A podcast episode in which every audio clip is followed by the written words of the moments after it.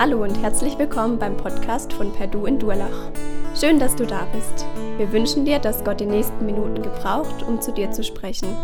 Viel Freude dabei.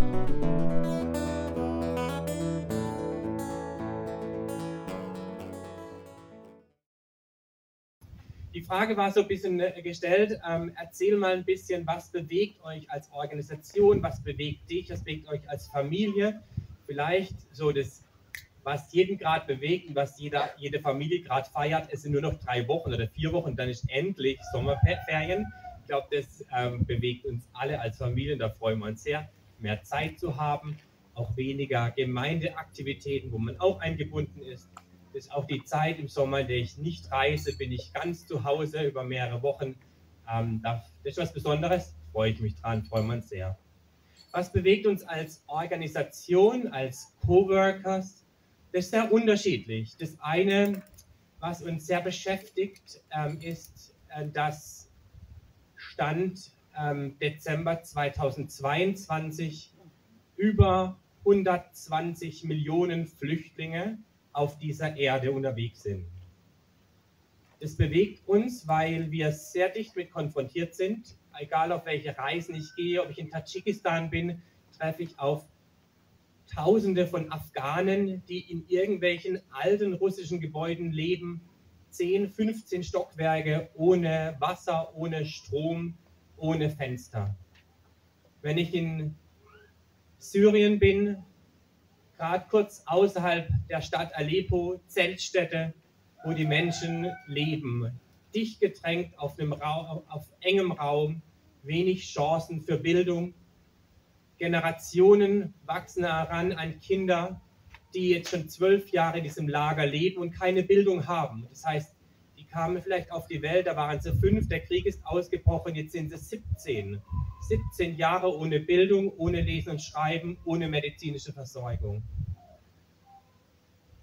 Meine Kollegen in Lateinamerika, die unter, dort unterwegs sind, oder auch in Asien, Warum bewegt uns das so sehr? Das bewegt uns dieses Leid dieser Welt und auch die Frage dazu, was können wir als Organisation Coworkers tun? Und wir merken, wir müssten eigentlich viel dynamischer und flexibler sein. Denn bis wir Menschen ausgebildet, qualifiziert haben, die bereit sind, ja, ich gehe nach Syrien, ja, ich möchte in diesen Lagern dienen oder im Irak ähm, dienen, sind die Leute schon wieder weitergezogen. Gemeinde, Gottes bauen in einer in einer Welt, die wahnsinnig dynamisch ist, die total schwierig ist, überhaupt an Leute ranzukommen, die in Not und Elend leben. Das bewegt uns sehr. Und die Frage ist, wie schaffen wir das? Wir bräuchten eigentlich Mitarbeiter, die bei uns permanent angestellt sind und auf Abruf bereit sind, für fünf Jahre im Irak zu leben. Und wenn die Flüchtlinge dann weitergehen vom Irak irgendwo ins Kurdengebiet, dann müssten die eigentlich mitziehen, weiter mit ihnen unterwegs sein, weil man hat Beziehungen aufgebaut und nur über Beziehung schafft man es eigentlich, ans Herz der Menschen zu kommen. Man braucht die Sprache, man braucht Kulturverständnis, um ans Herz zu kommen und dann auch mit den Menschen Glauben teilen, intensiv mit ihnen Gemeinde zu bauen. Auch die Pastoren, die sind unterwegs in der gleichen Situation, die sind nicht privilegierter und müssen erstmal gucken, dass sie ihre Familie satt bekommen und selber irgendwie eine Chance am Überleben haben. Wie sollen sie Gemeinde bauen? Mit diesen Menschen unterwegs zu sein, das bewegt uns sehr und da braucht es Weisheit und Gebet.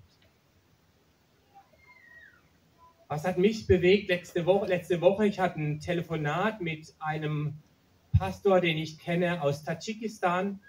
Er ist in der ersten Generation Christ, seit 12 oder 15 Jahren, war Muslime. Und er ruft mich an und sagt, ich betreue jetzt die Afghanen, die nach Tadschikistan kamen. In Afghanistan ist der Krieg wieder ausgebrochen, die Taliban haben das Land übernommen, die Menschen fliehen, sie leben in diesen Häusern, wie ich es gesagt habe, ohne Wasser, ohne Strom. Und da beginnen so die kleinen eine Gemeinden. Es sind jetzt so 40, 50 Leute, die zum Glauben an Jesus kamen, die sich treffen. Aber sie waren vorher Muslime. Und dann ist es oft gar nicht ganz so leicht zu verstehen, wer ist der Gott der Bibel? Was ist der Unterschied zu Allah? Und es ist herausfordernd, denn wenn man über, Jahr, über Generationen Muslim, Muslim war und ein muslimisches Gottesbild hatte, dann diesen Umschwung, man lernt Jesus Christus kennen als Heiland und Erlöser, aber trotzdem hat man sehr viele Traditionen, sehr viele Dinge bleiben ähm, erstmal bestehen und es braucht ganz viel Weisheit und einfach auch Geist Gottes, der in den Menschen die Dinge bewirkt und auch der ihnen ähm, Wahrheit, die biblische Wahrheit einfach aufzeigt. Denn es ist gar nicht so ganz leicht, wenn man wenig Wissen hat, ähm, aus dem heraus Bibel zu verstehen. Und der Mann, der Kurschet, der seit 15 Jahren Christ ist, versucht diese Gemeinden zu leiten, er versucht sie zu stärken, er, er zeigt ihnen auf, was die Bibel sagt, aber es ist einfach auch nicht leicht. Wir haben viele Bücher, wir haben verschiedene Übersetzungen, wir haben hier Theologen, die sich über Jahrhunderte Gedanken über Bibelwort gemacht haben, das uns geprägt und gestärkt hat.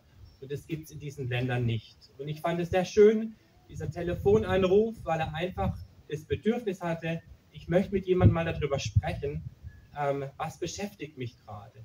Und das ist gar nicht so leicht. Und es beschäftigt uns auch als Werk.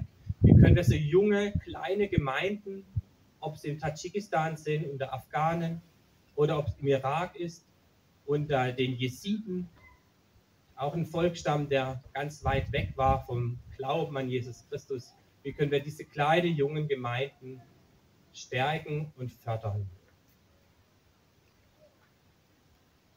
So sind viele Dinge, die uns bewegen, die uns beschäftigen. Wir sind sehr, sehr dankbar und auch danke für eure Gebete. Ich habe euch das letztes oder vorletztes Mal in die Gebetsmail reingeschrieben. Immer wieder haben wir Schwierigkeiten, Visas zu bekommen für unsere Mitarbeiter.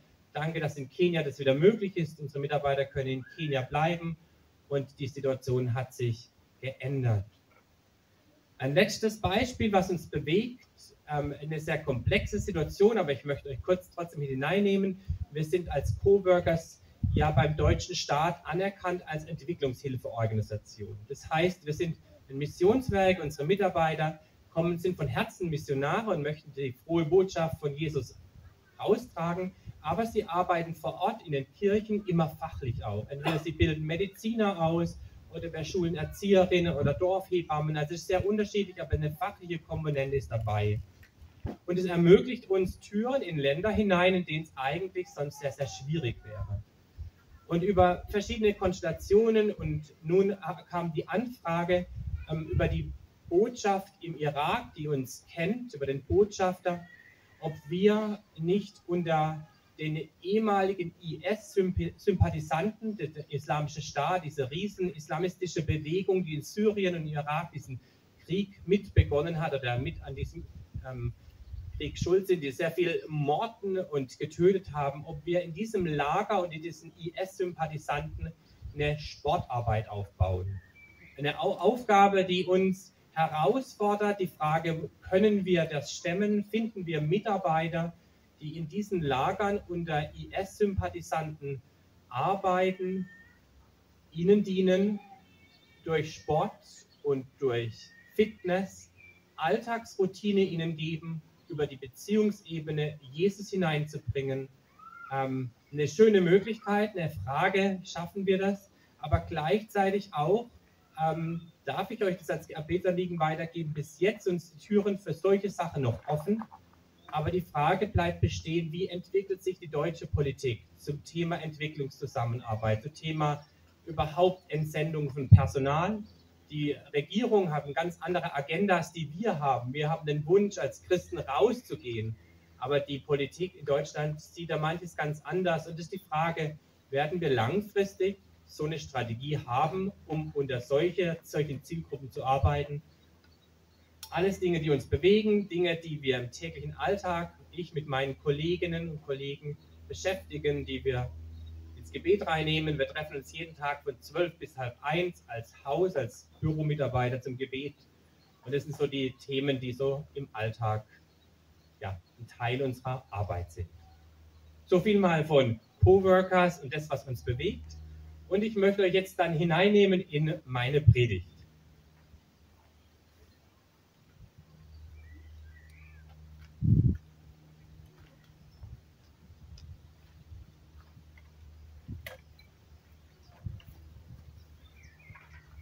fange schon gut an mit meinen Blättern, aber das kriegen wir hin.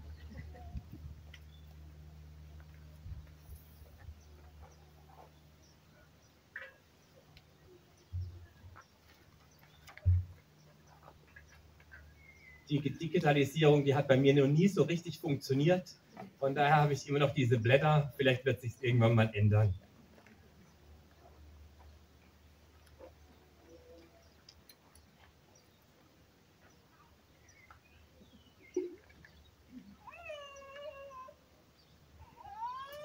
Ja, ich habe euch einen Bibeltext mitgebracht, der mich angesprochen hat. Vielleicht ganz kurz nur, warum das so war.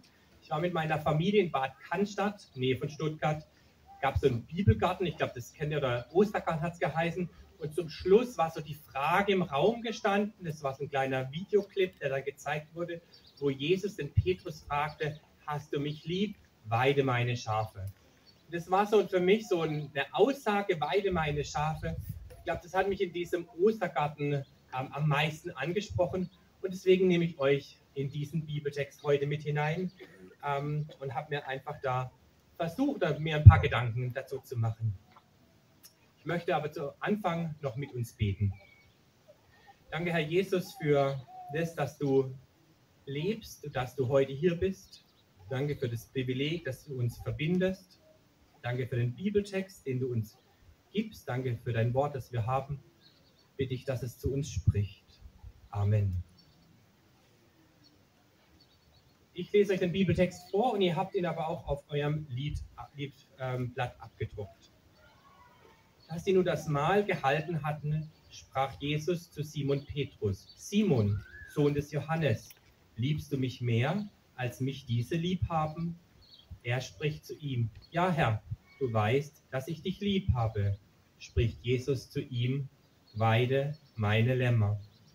Spricht Jesus zum zweiten Mal zu ihm, Simon, Sohn des Johannes, hast du mich lieb? Er sprach zu ihm, ja Herr, du weißt, dass ich dich lieb habe. Spricht Jesus zu ihm, weide meine Schafe. Spricht Jesus zum dritten Mal zu ihm, Simon, Sohn des Johannes, hast du mich lieb? Petrus wurde traurig weil er zum dritten Mal zu ihm sagte, hast du mich lieb? Und er sprach zu ihm, Herr, du weißt alle Dinge, du weißt, dass ich dich lieb habe. Spricht Jesus zu ihm, weide meine Schafe. Wahrlich, wahrlich, ich sage dir, als du jünger warst, hörtest du dich selbst und gingst, wo du hingehen wolltest. Wenn du aber alt wirst, wirst du deine Hände ausstrecken und ein anderer wird dich gürten und führen, wo du nicht hin willst. Das sagte er aber, um anzuzeigen, mit welchem Tod er Gott preisen würde. Und als er das gesagt hatte, spricht er zu ihm, folge mir nach. Der Text ist eingebettet in die Situation, nachdem ähm, Jesus seinen Jüngern nach der Auferstehung begegnet ist. Die Jünger waren am See Tiberias zum Fischen und sie haben nichts gefangen. Sie kommen ans Ufer und Jesus sagt zu ihnen, sie sollen noch mal rausfahren, die Netze auswerfen. Dann haben sie die Fische gefangen. Und als sie wieder ans Ufer kamen, hat Jesus etwas zum Essen gekocht. Da steht in der, drin, dass das Feuer brannte und es war die, die, die Fische und das Brot war bereitet. Und dann kommt diese, dieses Gespräch zustande das unser heutiges Bibeltext ist. Und ich habe diesen Text eingeteilt in drei verschiedene Punkte und habe denen drei Überschriften gegeben. Das eine ist, aus Liebe wird ein Auftrag, aus Schwäche wird ein Auftrag und auf ein Auftrag wird zum Leid. Aus Liebe wird ein Auftrag glaube, das Spannendste, das wir an diesem Text sehen, ist, dass eben Jesus dreimal diese Frage stellt. Und dreimal antwortet Petrus das mit Ja, Herr. Und dreimal bekommt Petrus diesen gleichen Auftrag. Weide meine Schafe, weide meine Lämmer. Vielleicht für uns etwas fremdartig und wir fragen uns, warum hat man das, hat er das dreimal wiederholt? kenne es aus der arabischen Kultur. Im Sudan erinnere ich mich noch sehr daran und auch grundsätzlich in anderen Kulturen wird es, wären manche Dinge, wichtige Aufgaben mehrmals wiederholt und auch somit bestätigt. Sie bekommen eine Wichtigkeit, sie bekommen eine Dringlichkeit. Sozusagen, da ist was ausgesprochen und das hat Siegel, der Auftrag steht. Und, beim, und somit hat Petrus auch irgendwie, das war klar, das ist sein Auftrag, seine Berufung. Dreimal wiederholt, dreimal das Gleiche gesagt. Aber beim Vorbereiten und im Text selber habe ich für mich gedacht, eine schöne Komponente, diese dreimal die gleiche Anfrage. Vielleicht, vielleicht passender zu uns als Europäer, die wir weniger Emotionen oft haben. Denn ich habe so gedacht, ja, das erste Mal hört Petrus diesen Auftrag. Es ist nur das Hören. Das zweite Mal geht es in seinen Kopf hinein. Ah, okay, das hat was mit mir zu tun. Und das dritte Mal rutscht es ins Herz. Und das merkt man auch so, diese, er wurde traurig, weil Jesus es dreimal gesagt hat. Da ist was Emotionales plötzlich passiert. Und ich glaube, dass dieser Auftrag, den Jesus dem Petrus gegeben hat, wirklich ein Herzensauftrag, den er ausführen soll. Es ist nicht nur, mache ich kurz, ich übernehme das geschwind. Nein, es ist ein Auftrag mit Herz. Und ich glaube, so ist es auch, wenn was mal im Herz angekommen ist, wenn wir eine Liebe entwickelt haben für eine Aufgabe, für eine Tätigkeit, dann kommen Emotionen dazu, dann kommt eine Leidenschaft dazu und dann springt der Funke über und dann läuft manches auch sehr, sehr viel leichter. Emotionen, Leidenschaft für Jesus, Leidenschaft für die Frage, weide meine Lämmer, achte auf meine Gemeinde, schau auf meine Schafe. Und ich glaube, dass wir als Christen hier in Deutschland und vielleicht in anderen Ländern um uns herum oft diese Leidenschaft gar nicht mehr so kennen. Ich kenne es selber von mir auch, dass eben so der Alltag mit Gemeinde so voll ist und man so, so viele Aufgaben auch im Beruf hat, dass manchmal diese Leidenschaft so die fehlt. Das Feuer, der Auftrag, dieses, ja, eigentlich möchte ich doch, verschwimmt durch viele Aufgaben um uns, um uns herum. Und ich glaube aber auch, dass es so ein kollektivistisches Problem ist in unserer deutschen Kultur, dass Glaube auch gar nicht mehr so was ist, was ich teile mit anderen. Glaube ist was zum Privaten geworden, hat mit unserer Gesellschaft zu tun, hat was damit zu tun, glaube, vielschichtig. Aber wenn ich in andere Länder schaue, merkt man, das Erste, was die Leute fragen, bist du Christ oder bist du Moslem, an was glaubst du? Ähm, und dann ins Gespräch zu kommen. Wenn ich in die Gemeinden komme manchmal, da ist einfach von Anfang an schnell noch, lass uns noch beten und es geht weiter. Und für den Christ, der jetzt auf Dienstreise geht, beten wir noch. Da ist viel mehr Lebendigkeit oft da, das uns irgendwie im Laufe der Generationen in mancher Richtung doch verloren ging oder eine Routine wurde. Ich glaube aber auch, dass wir einfach nicht mehr First Generation Christen sind. Das heißt, Christen in der ersten Generation. Ich war im Mai in Tadschikistan und Tadschikistan ist ein kommunistisches Land gewesen auf der einen Seite, aber schon immer auch ein muslimisches Land. Und der Glaube an Jesus Christus ist was Neues. Viele, ähm, die kleinen Gemeinden, die es gibt, die sind im ersten, in der ersten Generation Christen sie waren mal Muslime und haben diesen großen Wechsel erlebt, den wir oft gar nicht so kennen. So wie das im Römerbrief steht, wenn es der Paul, im Epheserbrief steht, der Paulus sagt, wir waren tot und sind aus der Sünde herausgekommen, vom, von der Sünde ins Leben. Diesen großen Shift haben sie erlebt, sind richtig noch mit dran und da ist ein Brennen und eine Leidenschaft da. Ich hatte die Chance, auch in einer dieser Untergrundgemeinden im Mai zu sein, ähm, wo die Afghanen leben und zusammen glauben, leben.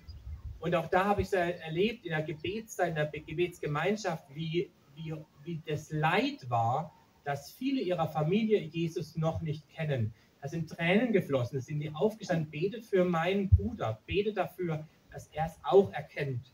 Und das fand ich was ganz Besonderes, dass eben die Emotionen, die Leidenschaft für Jesus, dieser Auftrag, den Petrus mitgekriegt hat, weide meine Schafe, achte auf meine Gemeinde, dass eben da noch viel mehr da ist, weil es von Anfang an, es beginnt was Neues, das sie vorher noch nie hatten. Und auch Traditionen, die wir kennen, die uns Stabilität und Halt geben, vielleicht auch deswegen manche Emotionen nimmer so mitschwingen, schwingen da ganz neu mit. Was mich aber auch bei Ihnen beeindruckt, ähm, ist, in was für einer Begeisterung Sie vom Glauben reden. Wir wurden angehalten mit einem Auto, der Geheimdienst war, und sind daher die Frage, was mache ich hier im Land? Und als allererstes hat der Pastor überhaupt nicht über mich ähm, ins Reden gekommen, ja, unser Besucher und wie auch immer, sondern erstmal gesagt, ja, Sie wissen doch sowieso, dass ich kein Moslem mehr bin. Und Sie wissen doch sowieso, dass ich Christ bin und dass ich dem nachfolge, der mich gerufen hat. Und das fand ich ganz spannend, dass selbst im Geheimdienst Menschen Jesus verkündigen. Und in dieser Gemeinde unter den Afghanen, da mussten wir die Handys weglegen, die kamen alle in den großen Korb hinein und wurden in ein Auto gestellt, einen Kilometer weg vom, vom Haus, wo wir uns getroffen haben, weil sie überall überwacht werden. Und trotzdem haben wir nachher mit lauter Stimme Gott gelobt und gesungen. Und das fand ich sehr spannend, wie sie umgehen, wie sie eine Freude haben, ein Feuer für Jesus Christus. Der Auftrag, den, er, den Jesus dem Petrus gegeben hat, ist nicht nur ein Auftrag, den man mit dem Verstand ausführen soll. Weide meine Schafe bedeutet, sie zu leiden, sie zu führen, sie zu suchen, sie zu schützen, sie zu ermahnen. Ein Auftrag, der eigentlich nur mit dem Herz möglich ist. Aber dennoch und viel mehr als diese Menschenliebe, die man dabei braucht, um sowas zu tun, und der Antrieb sollte eigentlich die Liebe zu Gott sein, die Liebe zu Jesus Christus. Denn Jesus sagt explizit, hast du mich lieb, Petrus? Er fragt nicht, hast du die Menschen um mich herum lieb? Jesus fragt nach der Liebe zu ihm. Und der Kern des christlichen Glaubens, die Gott ist eigentlich diese Gottesliebe. Dies ist der Grund, warum wir lieben können, weil er uns zuerst geliebt hat. Und ich weiß nicht, wie es euch dabei geht. Und ehrlich gesagt frage ich mich, geht es überhaupt? Wie, wie kann eine Gottesliebe ausschauen, die es mir ermöglicht, über meine Grenzen, über meine Ängste hinaus Gemeinde zu bauen, Schafe zu weiden, auf Menschen mit Jesus Christus vertraut zu machen? Reicht meine Liebe aus? Diese Frage bringt mich eigentlich zu dem nächsten Punkt, aus Schwäche wird ein Auftrag. Aber was ich dabei auch festgestellt habe, ich möchte diese Frage, reicht die Liebe überhaupt aus? Die darf ich so jetzt mal stehen lassen und merke, sie wird uns beantwortet in unserem zweiten Abschnitt. Und das Schöne ist auch, die Bibel beantwortet sich selber. Wenn wir Fragen haben, manche Dinge, die wir nicht verstehen, finden wir eine Antwort in einem anderen Kapitel. Oder Jesus macht was mit einem Jünger und plötzlich verstehen wir, ah, das ist damit gemeint. Und so fand ich es eben auch, diese Frage, reicht, schaffe ich das? Das war so eine Herausforderung für mich. Und ich merke, ja, das führt mich zu meiner nächsten Frage und zu meinem nächsten Absatz. Aus Schwäche wird ein Auftrag. Der Auftrag, den der Petrus von Jesus bekommen hat, ist eigentlich überwältigend groß. Und ich weiß nicht, wie es euch geht wurde bei uns ähm, angefragt, ob ich in die Gemeindeleitung reingehe und dachte, liebe Zeit, wie soll ich das alles unter den Hut bringen? Wie kann es überhaupt möglich sein? Das heißt, das kennt ihr bestimmt auch alle. Schaffe ich das überhaupt? Werde ich dem überhaupt gerecht? Habe den Anspruch, der vielleicht an mich erwartet ist, und erwartet wird? Ich kenne doch meine Grenzen, meine Schwächen, meine Fehler. Aber eigentlich steckt hinter diesem Auftrag, hinter dieser Frage auch ein Zutrauen, wenn jemand auf euch zukommt und sagt, könnt ihr das vorstellen, dann bedeutet es auch, man hat sich Gedanken dazu gemacht und man glaubt, die Person ist die richtige, die hat die Begabung und hat die Fähigkeit und vielleicht sehen wir es oft nicht. Und genauso ist es auch beim Petrus. Jesus traut Petrus etwas zu. Dem Petrus, der an Karfreitag dreimal gelogen hat. Dem Petrus, der im Garten Gethsemane eingeschlafen ist.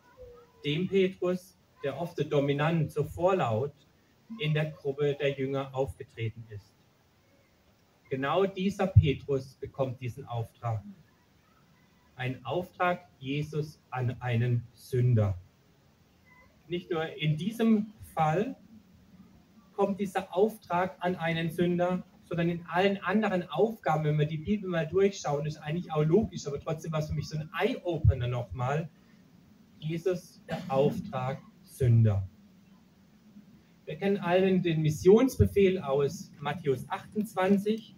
Da heißt es auch so schön, ähm, da heißt es, mir ist gegeben alle Gewalt im Himmel und auf Erden, darum geht hin und macht zu Jüngern alle Völker.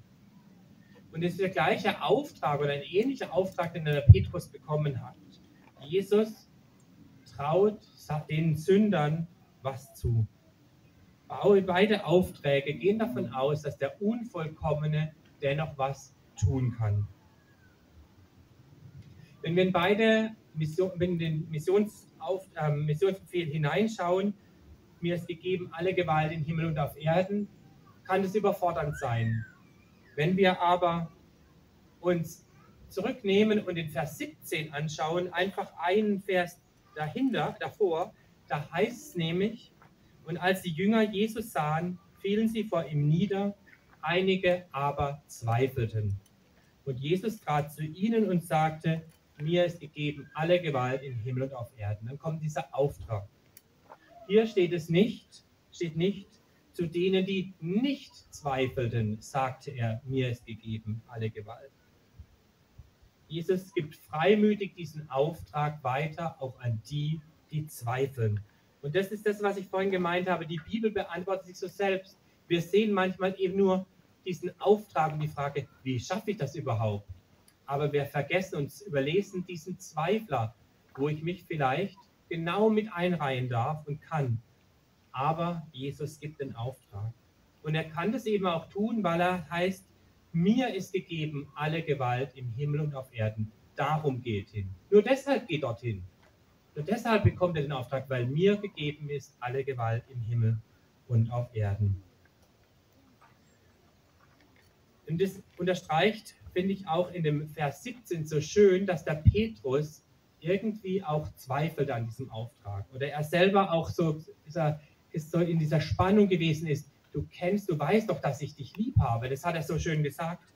Aber auf der anderen Seite sind ihm vielleicht sogar diese Gedanken durch den Kopf gegangen in der Garten Gethsemane, wo er eingeschlafen ist. Seine eigenen Fehler wurden ihm vor Augen gehalten. Vielleicht kam mir auch der Gedanke, ich habe, ich habe an, ich gelogen, ich habe mich nicht zu Jesus gehalten, als ich gefragt wurde. Ich habe es verbockt. Und ich glaube, in diesem menschlichen Dilemma, in dem der Petrus stand, stehen wir alle. Und ich merke es selber bei mir auch. In diesem Dilemma stehen wir oft. Und das unterstreicht es schön im Römerbrief, die, den, der Kapitel 7, Vers 19. Da sagt nämlich der Paulus das schon. Denn das Gute, das ich will, das tue ich nicht. Sondern das Böse, das ich nicht will, das tue ich. Der Paulus kannte das, der Petrus kannte das, ich kenne das und vielleicht ihr auch. Aber es bedeutet eben auch, wir müssen es nicht vollbringen, denn Jesus wird es für uns vollbringen. Letztlich ist es Jesus Christus, der in uns vollbringt, was wir nicht tun können. Und deswegen gibt er uns diesen Auftrag und streckt uns die Hand entgegen im Dienst, im Auftrag. Die Frage ist nur, fasse ich seine Hand, um in diesen Auftrag hineinzugehen? Mein letzter Punkt, der vielleicht auch manchmal der Punkt ist, warum wir die Hand nicht fassen. Und das ging mir selber auch so, wo es dann Richtung Sudan mal ging. Was bedeutet es überhaupt, in so einem Land zu leben? Dann plötzlich kommt die Furcht, die Angst vor dem, was wir alle nicht wollen. Und das ist das Leid im Auftrag, das auch den Petrus sozusagen erwischt hat. Da heißt es nämlich in dem, Auf, in dem Vers 18, als du jünger warst, gürtest du dich selbst und gingst, wo du hin wolltest. Aber wenn du alt wirst, wird dich ein anderer deine, deine Hand ausstrecken und ein anderer wird dich gürten und führen, wo du nicht hin willst. Und da heißt, er sagte das, um zu zeigen, was für ein Tod er sterben soll. Der Auftrag Jesu ist eingebunden im Zeichen am Kreuz und der Auferstehung. Petrus ist diesen Märtyrertod gestorben. Und heute gibt es noch viele, viele Christen, die das erleben müssen, weil sie Jesus nachfolgen. Nicht alle müssen diesen Märtyrertod sterben, aber es bedeutet oft Abneigung. Menschen möchten dich nicht mehr in der Gemeinschaft haben. Es bedeutet für einen ehemaligen Moslem, der freitags nicht mehr in die Moschee geht, dass er von seiner Nachbarschaft angegriffen wird, dass er wegziehen muss aus seinem Haus, weil Steine geworfen werden. Es bedeutet aber auch, dass man von der Regierung vielleicht gar nicht mehr Unterstützung bekommt bei Terror, bei Schwierigkeiten, die Blasphemie in Pakistan, wo man angezündet wird, weil man an Jesus Christus glaubt und die Regierung steht daneben und tut so, als ob sie es nicht erlebt hätten. Oder auch in viele dieser Menschen, die das so erleben, für sie ist es Realität. Und ich frage mich, und vielleicht fragen wir uns das selber, wie antworten die Menschen in Syrien, in Pakistan, in Afghanistan, in Tadschikistan nach dieser Frage, hast du mich lieb? Ich möchte diesen letzten Abschnitt gar nicht irgendwie theologisch abhandeln. Ich bin ein praktischer Mensch und in meinem, in meinem Alltag bekomme ich manche Dinge mit. Und da möchte ich euch mit hineinnehmen. Und zwar habe ich einen Brief bekommen oder eine E-Mail von einem Freund, ist ein, über die Jahre ein echter Freund geworden, der George. Er leitet in Syrien die Bibelgesellschaft. Und er schreibt mir diesen Brief kurz nachdem im Februar dieses schlimme Erdbeben war.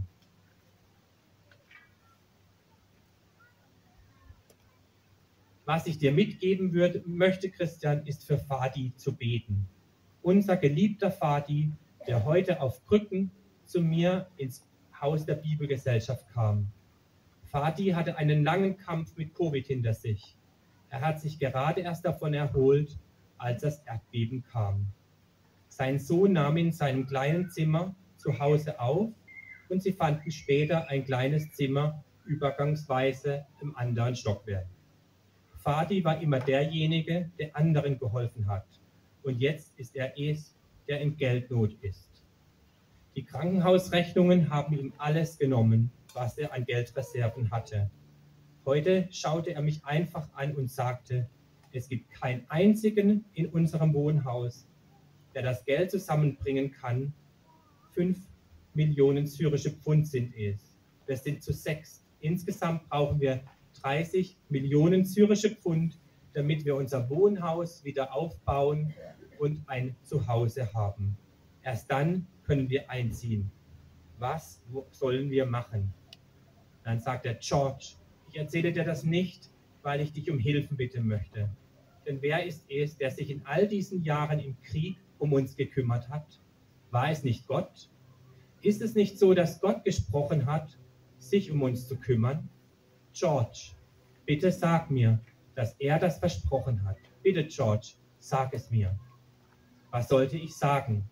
Ich wollte mit Fadi weinen, aber Fadi wollte kein Mitgefühl, kein Mitleid. Er wollte wissen, ob wir Gott vertrauen können, ob wir Gottes Wort heute vertrauen können. können. Gilt es heute noch? Christian, diese Frage ist wahrscheinlich und wahrhaftig die richtige Frage. Man kann Jesus kann man Jesus Vertrauen schenken, wenn er uns verspricht, dass er bis zum Ende der Zeit bei uns sein wird? Ist, es, ist jedes Wort wirklich wahr, das er gesagt und uns weitergegeben hat? Ist die Bibel wirklich das Wort Gottes?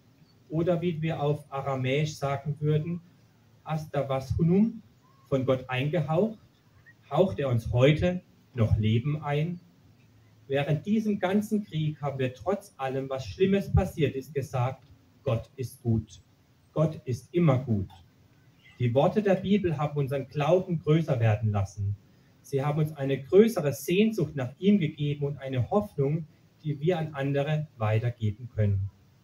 Jetzt ist die Zeit gekommen, in der wir dazu eingeladen sind, unsere Beziehung zu Gott, zu ihm, Jesus Christus, noch viel tiefer werden zu lassen sind wir bereit dafür? Heute redete Jesus zu mir durch die folgenden zwei Worte im Römerbrief Kapitel 8, Vers 38 und 39. Denn ich bin gewiss, dass weder Tod noch Leben, weder Engel noch Mächte noch Gewalten, weder Gegenwärtiges noch Zukünftiges, weder Hohes noch Tiefes noch irgendeine andere Kreatur uns scheiden kann von der Liebe Gottes, die in Jesus Christus ist, unseren Herrn. Das war George, ein Syrer, der die Bibelgesellschaft in Syrien leitet. Es gibt Menschen, Gemeindeleiter, Pastoren oder auch Teil unserer Auslandsmitarbeiter, die einfach einen Hirtenamt tun, dem Auftrag Jesu nachgehen, weide meine Schafe und dabei sehr, sehr viel Leid und Entbehrung auf sich nehmen müssen.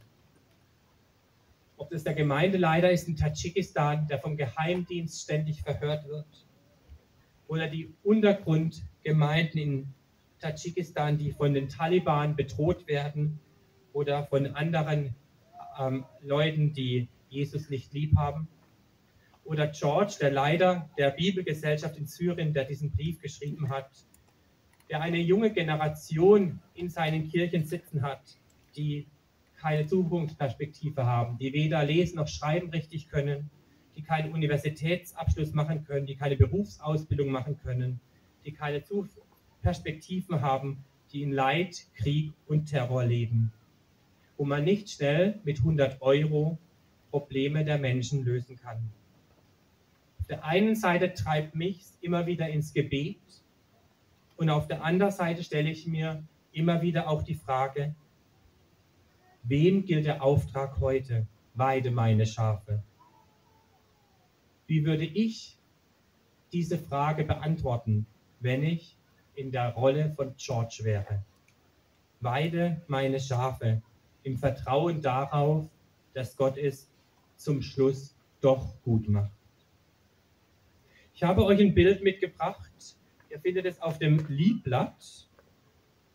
Und ist so ein klassisches Bild, das wir alle kennen, hat was von Orthodoxie. In jeder Gemeinde, der ich bin, ob in Irak oder damals im Sudan, egal wo man ist, ob das Kirchengebäude aus einem Lehmhaus besteht oder aus einem Ziegelgebäude oder ob ich bei meiner Oma früher im Schlafzimmer war, diese Bilder sind uns bekannt. Und wenn wir dieses Bild anschauen, dann sehen wir Jesus, der diese Schafe weidet. Jesus, der in dem Fall dieses Lamm auf dem Arm hat. Jesus, der seine Schafe weidet. Und ich glaube, dass eben dieses Bild uns gilt als Trost und Ermutigung, dass Jesus unser guter Hirte ist, der mit uns geht. Wir dürfen das in unserem Glauben in Anspruch nehmen. Er ist der, der uns begleitet. Aber in Jesus und durch Jesus haben wir den Auftrag, auch Schafe zu weiden. Und deswegen meine Frage an dich. Siehst du in diesem Gesicht vielleicht auch dein Gesicht? Ich möchte mit uns beten. Vater im Himmel, ich möchte von Herzen Danke sagen, dass du ein Gott bist, der uns sieht, der uns kennt. Du gibst uns einen Auftrag, auch mit unseren Fehlern. Du führst diesen Auftrag durch, weil wir ihn eigentlich nicht machen können, alleine durch unsere Kraft. Und du bist auch im Leid gegenwärtig und trägst durch und stärkst. Danke, dass wir diese Zuversicht haben, auf die unser Leben aufgebaut ist. Und beten möchten wir von Herzen für unsere Glaubensgeschwister in all diesen Ländern, wo es dann plötzlich zur Praxis wird, dass du tragen musst, weil sie nicht tragen können. Danke, dass wir dich haben und danke, dass wir darauf vertrauen dürfen. Amen.